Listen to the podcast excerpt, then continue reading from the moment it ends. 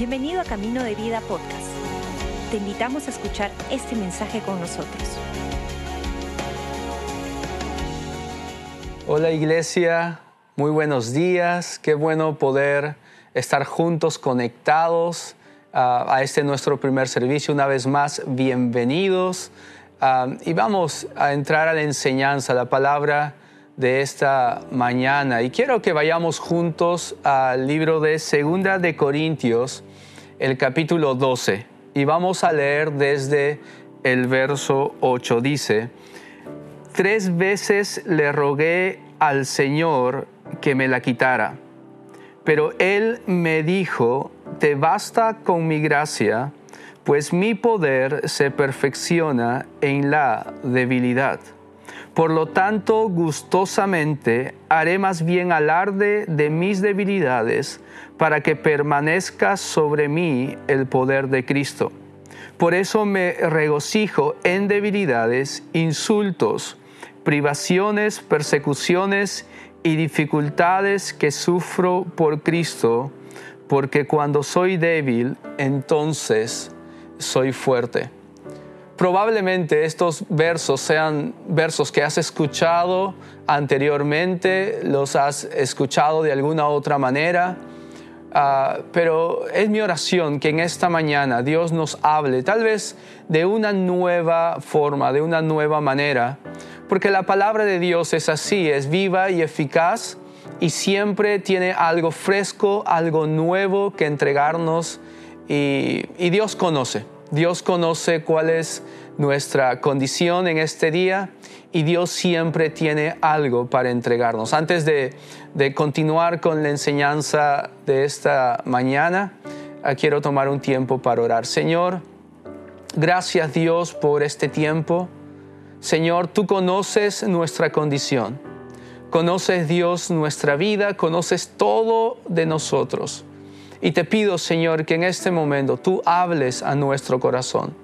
Que tu palabra sea plantada en nosotros, Dios, como una semilla que traiga fruto, Señor. Te damos gracias, Dios, por lo que vamos a recibir en esta mañana. Oramos, Dios, en tu nombre. Amén. Amén. Como dije, probablemente versos que hemos escuchado antes, eh, Pablo haciendo una oración que dice, Tres veces le rogué al Señor que me lo quitara, pero tres veces Dios respondió de la misma manera, bástate con mi gracia, porque mi poder se, perfecciona cuando eres débil.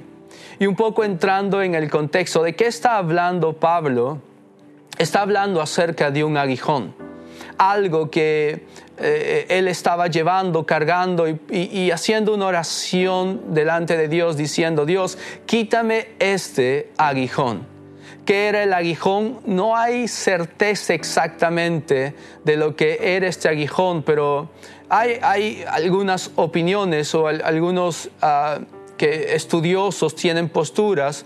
Algunos dicen que era una, dolencia crónica que perseguía a Pablo por un tiempo puede ser como algunos dicen, um, algo de ceguera que no le permitía tal vez poder ver claramente todo el momento. Entonces algunos dicen que iba por ese lado. Otros opinan que tal vez era como ataques de epilepsia que uh, de vez en cuando Pablo sufría y eso era algo que llevaba por un tiempo. Pero también hay una postura que lo que Pablo llama como un aguijón eran recuerdos, eran memorias de cuando este apóstol Pablo era Saulo. Y las memorias eran como, como recuerdos de lo que era cuando, o lo que hacía cuando era Saulo cuando él perseguía a cristianos, cuando él estaba ah, eh, eh, pensando en el nombre de Dios, yendo en contra de, los cristianos, los que seguían a Cristo, y cómo él, era parte de los que los, perseguían o los encarcelaban. E incluso dice la, Biblia que él ah, estaba cuando, cuando Esteban ah, fue apedreado hasta morir, este Saulo estaba ahí. Y, muchos dicen, este aguijón eran los recuerdos, la tortura de Pablo recordando cuando él era Saulo. No hay certeza de, este aguijón, pero muchas veces ah, son esas cosas que a veces en el pasado han sucedido en el pasado han, eh, hemos hecho cosas o han hecho cosas contra nosotros que todavía siguen impactando nuestro presente. Como una oración genuina de, de Pablo diciendo, Dios, quítame este aguijón. Y dice, tres veces le pedí al Señor que me lo quitara. Tres veces parece una oración no respondida. ¿No? Y, si somos honestos, decimos si es que Pablo hace una oración y, parece una oración respondida. Si Dios no respondió a Pablo, tal vez nos puede desanimar el hecho de por qué parece una oración respondida. Y muchas veces nos sentimos así, como una oración no respondida, nos desanima muchas veces pero lo que yo veo aquí o lo que vemos en esta porción de la palabra, yo creo, no es una oración no respondida, sino es una oración respondida de diferente manera. Porque Dios responde a Pablo y le dice, Pablo, mi gracia es todo lo que tú necesitas, porque mi poder actúa mejor cuando tú eres débil. En otras palabras, Dios le estaba diciendo, mira, Pablo, tú me estás pidiendo que quite este aguijón, pero yo voy a darte algo mejor. Porque si quito este aguijón, vendrá otros aguijones en la vida. La vida es así, vendrá ciertas cosas que, que, quieran, quieran, ir en contra de, de, lo que Dios quiere hacer en nuestra vida. Vendrán otras pruebas, otras dificultades, vendrán cosas en nuestra vida. Pablo, si yo te quito este aguijón, vendrá otro aguijón. Pero si yo utilizo este momento para mostrarte algo más valioso, eso permanecerá contigo. Y, eso más valioso era la revelación de Dios para Pablo diciéndole, mi gracia es todo lo que tú necesitas porque mi poder actúa mejor cuando tú eres débil. Ahora, ¿qué significa esto de ser débil? Porque... Ah, podemos pensar débiles cuando estamos mal y Dios se perfecciona cuando, cuando nosotros estamos débiles o estamos mal o estamos simplemente decaídos o bajoneados. Pero si vemos el contexto, los versos que están antes de, vemos cómo realmente lo que dice este, estos versos es cuando soy débil, realmente el contexto nos muestra cuando soy humilde.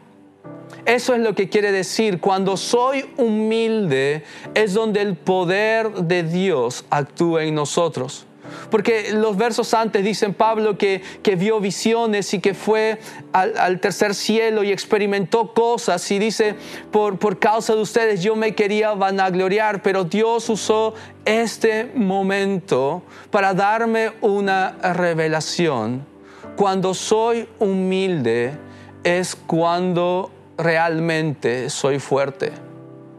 Como el mundo nos dice, el, mensaje que, trata de, vendernos el mundo es tú puedes.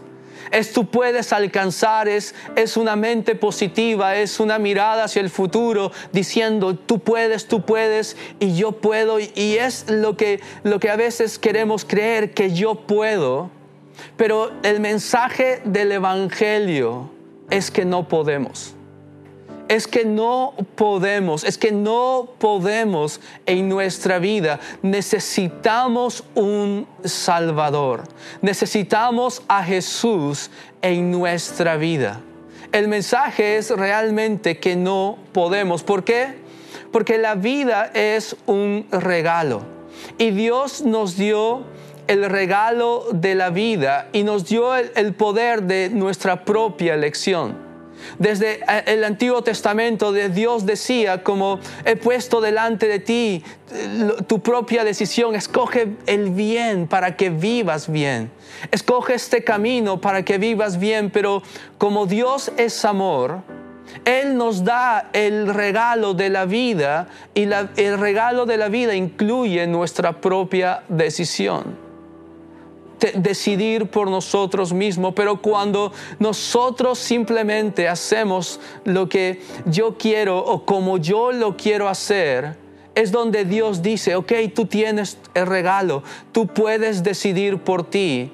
Pero cuando decidimos simplemente por nosotros mismos, es donde Dios dice, ok, yo estoy de lado, tú tienes el regalo de tus propias decisiones.